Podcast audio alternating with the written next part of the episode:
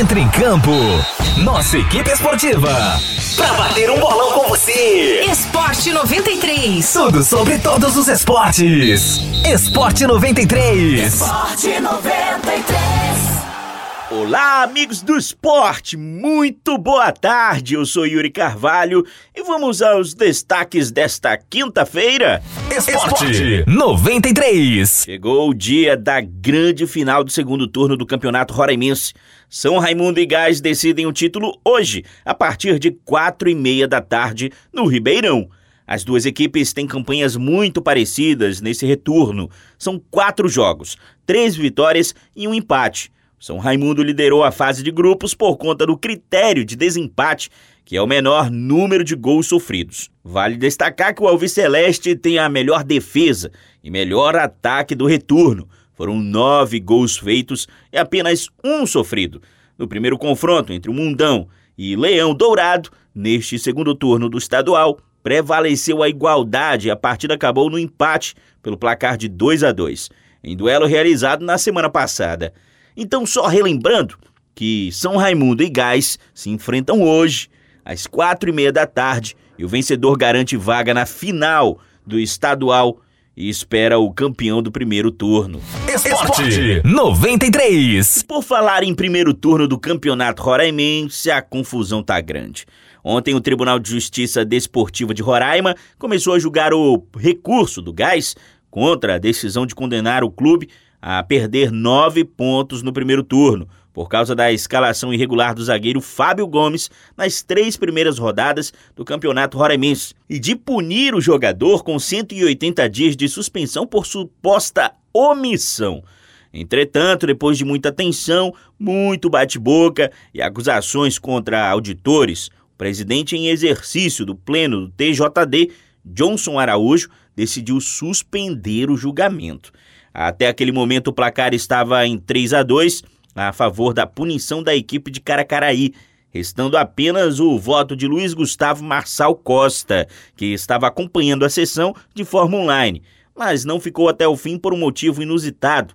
O celular dele descarregou. Caso Luiz Gustavo vote a favor do arquivamento do processo, caberá ao presidente em exercício Johnson Araújo desempatar a votação com o chamado voto de Minerva.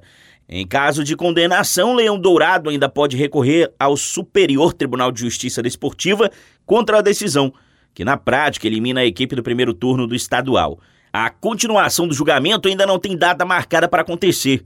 Vale lembrar que só após esse julgamento é que será decidido quem disputa a final do primeiro turno, já que o Gás era um dos finalistas e corre risco de ser desclassificado.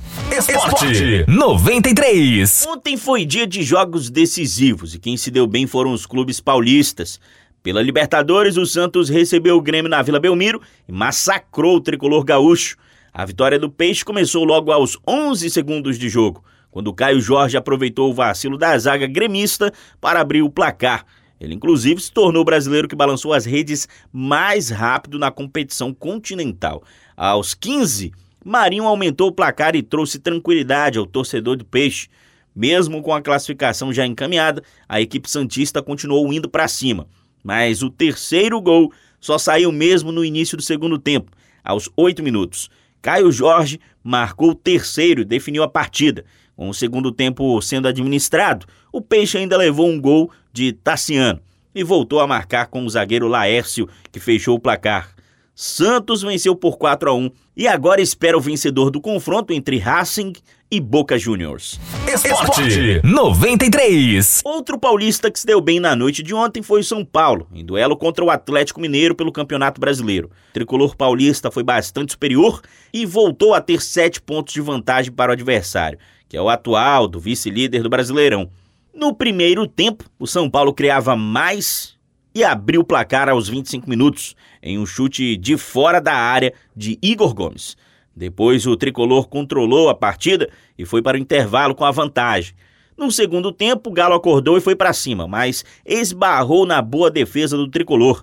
O duelo seguia equilibrado até os 29 minutos do segundo tempo, quando Alan foi expulso. O tricolor voltou a ter controle da partida e aumentou o placar aos 37 minutos com Gabriel Sara. O golpe final no Galo veio aos 45 minutos com Jonas Toró marcando o terceiro gol do São Paulo. O time paulista voltou a abrir uma boa vantagem na liderança e agora volta a sua atenção para a semifinal da Copa do Brasil na próxima quarta-feira contra o Grêmio, em Porto Alegre. Esporte 93. Agora mudando um pouco de assunto, vamos falar de Fórmula 1. Conselho Mundial da Federação Internacional de Automobilismo aprovou o calendário da temporada 2021 da categoria, com um recorde de 23 corridas. O Grande Prêmio de São Paulo está confirmado para o dia 14 de novembro. A abertura do campeonato será no dia 21 de março, na Austrália, e o encerramento está marcado para 5 de dezembro, em Abu Dhabi. A grande novidade será o GP da Arábia Saudita, num circuito a ser montado nas ruas de Jeddah, no dia 24 de novembro. Esporte 93. Muito bem, amigos do esporte, um forte abraço a todos e até a próxima. A produção deste conteúdo é da nossa central de jornalismo. Eu sou Yuri Carvalho para o Esporte 93. Esporte 93. A seleção da 93 entra em concentração. Mais informações esportivas amanhã